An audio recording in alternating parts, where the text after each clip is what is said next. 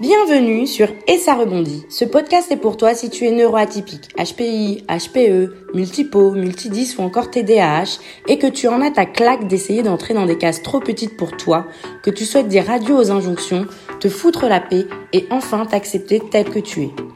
Je suis Ingrid, une jolie métisse qui cumule les atypies au potentiel intellectuel, ultra sensible, multipotentiel. J'ai longtemps souffert d'être atypique et je rêvais de pouvoir me débarrasser de mon cerveau hyperactif, de mes émotions à fleur de peau et de cette faim et soif d'apprendre en permanence.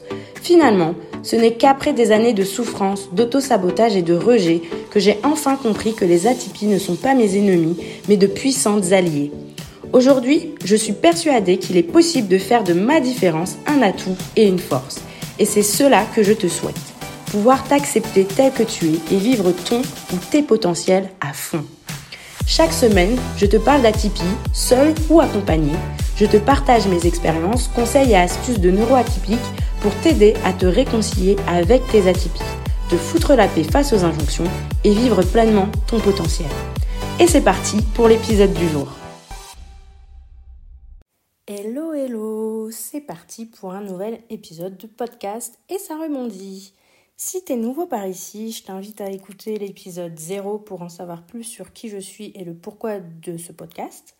En attendant, je te fais un récap rapide. Donc moi, je suis Ingrid, je suis atypique et je suis l'heureuse propriétaire d'un HPI au potentiel intellectuel, d'une hypersensibilité, d'un multipotentiel et, selon ma psy, d'un trouble de l'attention avec hyperactivité. Mais bon, ça, j'ai pas encore pris le temps de le confirmer. Je suis encore à la phase digestion de la nouvelle. Bref, en gros, c'est moi. Et ça rebondit, c'est un podcast qui a pour but de t'aider à voir ton ou tes atypies comme un atout pour ta vie perso, pro, et te permettre en fait de l'utiliser pour propulser tes projets. Donc si tu es atypique, que tu as envie de te foutre la paix avec les injonctions de monsieur, madame, tout le monde et enfin profiter de ce potentiel qui est en toi, tu es au bon endroit. Et si tu n'es pas atypique, mais juste curieux et que tu veux en savoir plus sur les neuroatypies, la neurodiversité, tu es aussi au bon endroit. Sur ce, je te présente mon thème du jour, le syndrome du caméléon. Bon, laisse-moi d'abord t'expliquer d'où ça vient. On ne sait pas trop depuis quand ce terme existe, il n'y a pas vraiment de définition universelle pour le syndrome du caméléon, c'est utilisé dans différents contextes, mais dans le cas de la neurodiversité, le syndrome du caméléon désigne la capacité qu'ont les neuroatypiques à se camoufler, à se fondre dans la masse, comme un caméléon. En gros, on va masquer ou ajuster nos comportements sociaux pour mieux s'adapter aux situations sociales auxquelles on fait face. On n'est pas les seuls à mettre en œuvre le syndrome du caméléon, tout le monde le fait puisque pour vivre en société, on doit forcément nous adapter aux différentes cultures, croyances, façons de faire, de parler, etc. Donc j'ai envie de te dire que c'est un processus normal. Ce qui n'est pas normal, par contre, c'est quand le syndrome du caméléon devient une constante. Et plutôt qu'un mécanisme d'adaptation ponctuel, ça va devenir une habitude. Et c'est là que le bas blesse, parce que nous, les atypiques, on est souvent les champions du camouflage à gogo. On fait carrément des overdoses de caméléon et surtout, on ne l'utilise pas toujours pour mieux nous adapter aux situations sociales dans lesquelles on se trouve, mais plutôt pour masquer réellement qui on est et faire disparaître toute trace d'atypie. En gros, pour nous, le syndrome du caméléon, c'est un peu comme les savons blanchissants qu'on trouve en Inde ou en Afrique. Et même si au début, on peut être satisfait du résultat, on sait qu'à long terme, les impacts sur la santé, ben, ils sont pas bons et surtout, ils peuvent faire beaucoup de dommages. Alors, pourquoi est-ce qu'on a besoin de se camoufler quand on est atypique? Les raisons, elles peuvent varier d'un individu à l'autre, mais je vais t'en citer cinq. Et il euh, y en a qui sont plus ou moins saines que d'autres. Tu vas le voir en les découvrant. La première raison, c'est le désir d'appartenance. On a tous envie de pouvoir appartenir à un groupe. C'est un besoin normal chez l'être humain. Sauf que quand on est atypique, qu'on se sent bizarre, voire plus que bizarre, qu'on se sent en permanence différent des autres, qu'on voit le fossé entre notre façon de ressentir les autres, nos centres d'intérêt et ceux de monsieur, madame, tout le monde, on peut se sentir obligé de mettre un masque pour ne pas être rejeté et enfin trouver sa place, appartenir à un groupe. C'est la première raison de tomber dans le syndrome du caméléon. La deuxième raison, qui est assez proche de la première, c'est pour éviter les stigmates. En d'autres termes, c'est pour se préserver des jugements, des stéréotypes et des discriminations liées à notre atypie. Qui a déjà eu envie de se faire traiter de fragile à cause de sa haute sensibilité ou d'être traité de mal élevé à cause de son TDAH, voire même d'arrogant euh, à cause de son HPI en fait Personne. Et on sait, nous, en tant qu'atypiques, que les préjugés, ils ont la dent dure. Les raccourcis sont fréquents quand il s'agit d'expliquer nos attitudes et comportements. Et du coup, cacher son intelligence, masquer sa sensibilité, tenter de contenir son impulsivité peuvent être des stratégies pour éviter de se retrouver mis dans une boîte qui n'a aucune ressemblance avec ce qu'on vit au quotidien et surtout qui met le regard de l'autre sur nous de façon plus, plus, plus et avec énormément de jugement.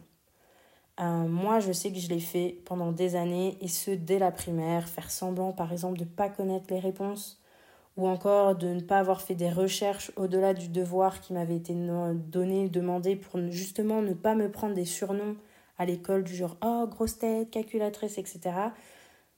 Le syndrome du caméléon, je connais. Une troisième raison qu'ont les atypiques à se camoufler, c'est le besoin de s'adapter à l'environnement professionnel ou éducatif. Et ça, c'est plutôt naturel, on va tous le faire. Je te parlais dans l'épisode sur le HPI de mes dernières années de primaire, qui étaient plutôt difficiles, parce que ma maîtresse, elle voulait pas que je lise quand j'avais fini mes exercices et je me faisais réprimander si je le faisais, même si ça dérangeait personne en soi, puisque j'étais silencieuse et concentrée sur ma lecture. Ce genre de rigidité peut rendre la vie des atypiques bien difficile et donc on va tout faire pour pas être mis sur devant de la scène et pointer du doigt par les autres.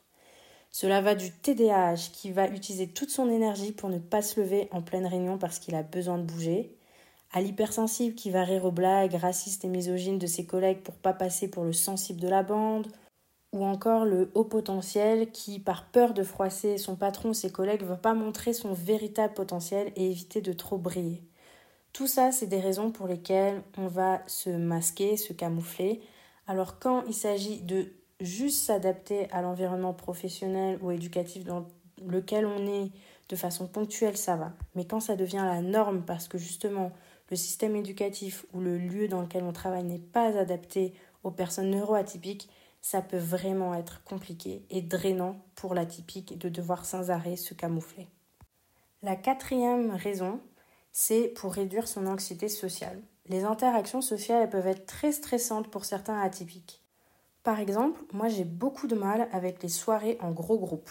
Tu vois, les soirées type euh, pot de départ, repas de fin d'année, etc. L'idée des small talk les petites discussions là superficielles où on parle de la pluie, du beau temps et de ce qu'on va faire durant les prochaines vacances, ben moi ça me fout un peu les jetons.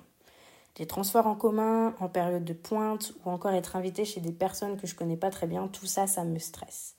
Et parce que je sais que j'ai parfois du mal à capter les codes sociaux et à les respecter. Et du coup, ça va générer beaucoup de stress, même si je ne vais pas forcément le montrer. Et c'est là que le syndrome du caméléon, il va frapper à ma porte dans une certaine mesure, il est utile parce qu'il va me permettre ben, de m'adapter à la norme sociale de l'environnement dans lequel je suis. Mais à outrance, en fait, il va m'empêcher d'être moi-même et de montrer ma véritable personnalité. Et c'est bien ça le problème du caméléon.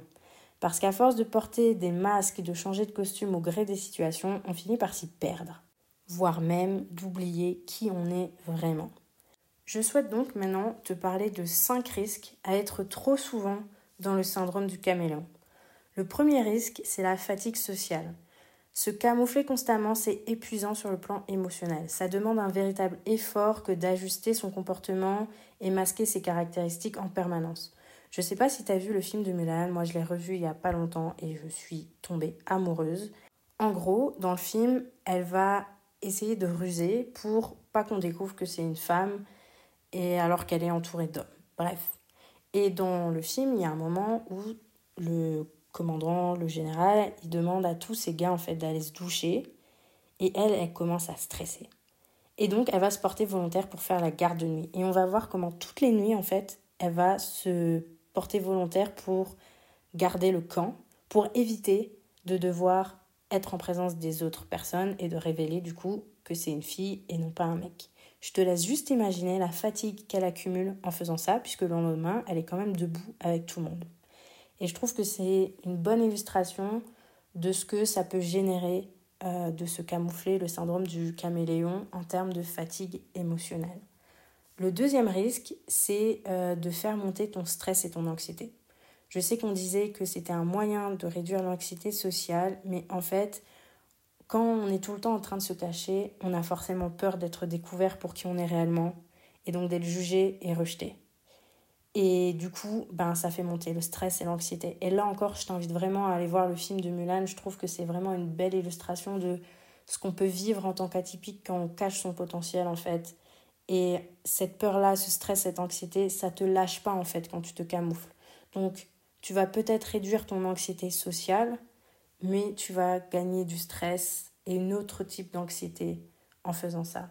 Le troisième risque, et j'en ai parlé rapidement tout à l'heure, c'est la perte d'authenticité. À force de montrer une autre personnalité que ta véritable personnalité, en fait, tu deviens quelqu'un que tu n'es pas. Et être authentique, c'est être vrai. Et quand on veut des relations de confiance, et ça c'est quelque chose que je sais que les atypiques y cherchent souvent, eh ben on ne peut pas le faire si on n'est pas authentique. Parce qu'une relation de confiance, elle ne peut se tisser que si les deux parties sont honnêtes et vraies l'une avec l'autre.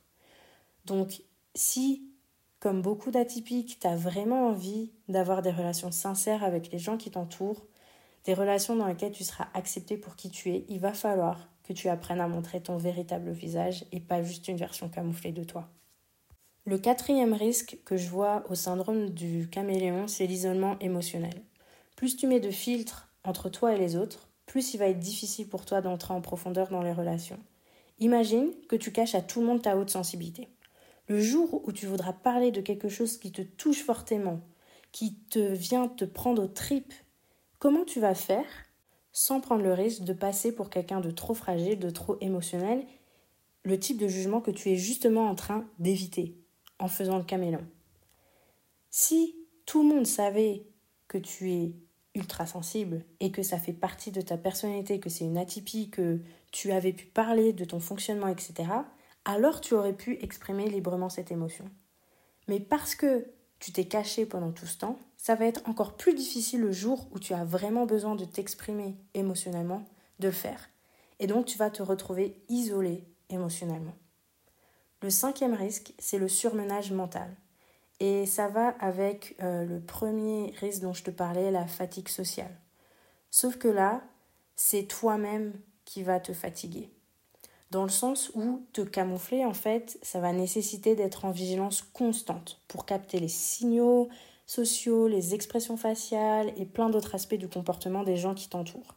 Et quand on est en alerte maximale H24, ça fatigue pas seulement émotionnellement, pas seulement socialement, mais aussi mentalement. Et ça, on le voit. Par exemple, quand tu prends les militaires qui vont sur le terrain, qui doivent être vigilants tout le temps, tout le temps, tout le temps, c'est extrêmement fatigant. C'est d'ailleurs un outil qui est utilisé dans les techniques de torture, justement, de garder la personne en alerte maximale pour la fatiguer et essayer de la faire craquer. Donc, quand tu es dans le syndrome du caméléon, en fait, c'est un peu comme si tu étais en train de te torturer toi-même et tu vas forcément finir par craquer. Et c'est là où j'en viens à mon sixième risque, euh, c'est que tout ce dont je t'ai parlé là juste avant, ben, ça va avoir un impact à long terme sur ta santé mentale. À force de te camoufler, tu vas entraîner une baisse de la confiance et de l'estime que tu as de toi-même. Et tu peux développer du coup de l'anxiété sociale, des dépressions, voire un burn-out. Et aujourd'hui, on sait qu'une santé mentale impactée, c'est aussi une santé physique impactée. Les deux sont liés. Alors, le syndrome du caméléon, quand c'est utile, oui, à petite dose, ok, c'est normal, mais tout le temps, et malheureusement c'est ce dont on a le plus l'habitude en tant qu'atypique, c'est vraiment dangereux pour toi sur tous les aspects, émotionnels, social, physique, mental, voire même spirituel. Alors, comment faire pour se sortir de ce syndrome-là? La première chose, c'est déjà de reconnaître que tu n'oses pas montrer ton atypie aux autres c'est reconnaître que tu as tendance à masquer qui tu es, reconnaître que tu manques d'authenticité dans tes relations. Reconnaître, c'est le premier pas vers la solution. Quand, si on ne reconnaît pas qu'on est malade, on ne peut pas avoir un médicament pour être guéri. Si on ne reconnaît pas qu'on est blessé, on ne va pas aller voir le docteur, on ne va pas aller à l'hôpital et donc on ne va pas recevoir les soins appropriés. Donc vraiment, la première chose à faire, c'est que tu reconnaisses, même si c'est juste toi à toi, tu n'es pas obligé d'en parler à quelqu'un, mais reconnaître qu'il y a un manque d'authenticité dans ta façon d'être. La deuxième chose, c'est de t'entourer de personnes bienveillantes qui vont t'aimer. Et la première personne bienveillante dont tu dois t'entourer, c'est toi-même. Ça sert à rien d'avoir encore plus de jugement sur toi, de te dire ah mais voilà, je fais encore ça pas bien. Ce genre de pensées, on les a tout le temps en tant qu'atypique et c'est pas le moment d'en rajouter. Donc vraiment, sois bienveillant avec toi-même et entoure-toi de personnes qui vont t'aimer, t'accepter tel que tu es. Ça peut être même juste deux personnes, mais avoir un petit groupe compréhensif et accueillant va te permettre de regagner confiance en toi petit à petit, d'oser montrer ta vraie personnalité et de te rendre compte que tu n'es pas rejeté. Et quand ton cerveau va comprendre qu'en fait, te montrer tel que tu es n'est pas forcément synonyme de rejet, tu verras que petit à petit les choses ont changé. Une troisième chose que tu peux faire, c'est en parler à un professionnel de la santé mentale, à un coach ou à une personne spécialisée dans les atypies. Les raisons de ton camouflage, d'être tout le temps dans le syndrome du caméléon, sont pas forcément toujours directement liées à ton atypie. Ça peut être aussi euh, lié à une mauvaise expérience, à quelque chose que tu as vécu dans ton enfance, à un traumatisme. Et parler et traiter ce traumatisme va aussi t'aider à oser être toi sans peur du jugement et du rejet. Moi, par exemple, j'ai fait plusieurs années de thérapie et j'ai notamment fait euh, quasiment un an de MDR. Et en fait, pendant cette thérapie de MDR que j'ai fait, il y a beaucoup de choses qui se sont débloquées et je me suis rendu compte que c'était pas lié du tout au fait d'être atypique. C'était lié à des choses de mon éducation, du milieu dans lequel j'ai grandi, des valeurs qu'on m'a apprises, etc. Et faire ce travail de MDR, revenir dans le passé, régler ces traumas, ça a contribué en fait à, à ce que je puisse être plus authentique avec moi-même, avec les autres et donc à sortir de ce syndrome du caméléon. Donc vraiment, je t'encourage, si tu vois que par toi-même, tu n'y arrives pas, si tu vois que malgré le fait que tu sois entouré de personnes bienveillantes, ça ne se débloque pas, va consulter, il n'y a pas de honte à avoir, il n'y a aucun problème avec ça. Prendre soin de sa santé mentale, c'est important, c'est essentiel pour son bien-être. Finalement, et j'en ai aussi un peu parlé avant, c'est que euh, sortir du syndrome du caméléon, ça ne se fait pas du jour au lendemain. Ça prend du temps, donc il faut vraiment que tu fasses preuve de patience et d'autocompassion pendant ce temps-là.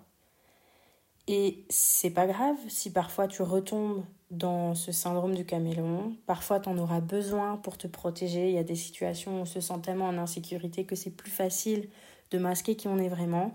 C'est ok à condition qu'on le reconnaisse, qu'on soit conscient qu'en ce moment-là, on n'est pas totalement nous-mêmes, on est en train de masquer, de camoufler notre atypie et que ça ne redevienne pas une habitude en fait.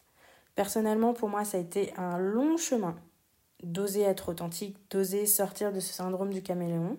J'apprends même encore à oser être moi-même, notamment dans le milieu professionnel où je trouve que c'est beaucoup plus compliqué parce que forcément, on ne choisit pas ses collègues, on ne choisit pas son patron. J'ai aussi perdu plusieurs amis euh, ou plutôt des personnes qui je pensais étaient mes amis et qui le jour où j'ai osé être plus moi-même et où du coup ben, j'ai aussi commencé à mettre des limites pour me préserver, ben, ils n'ont pas du tout le même regard sur moi.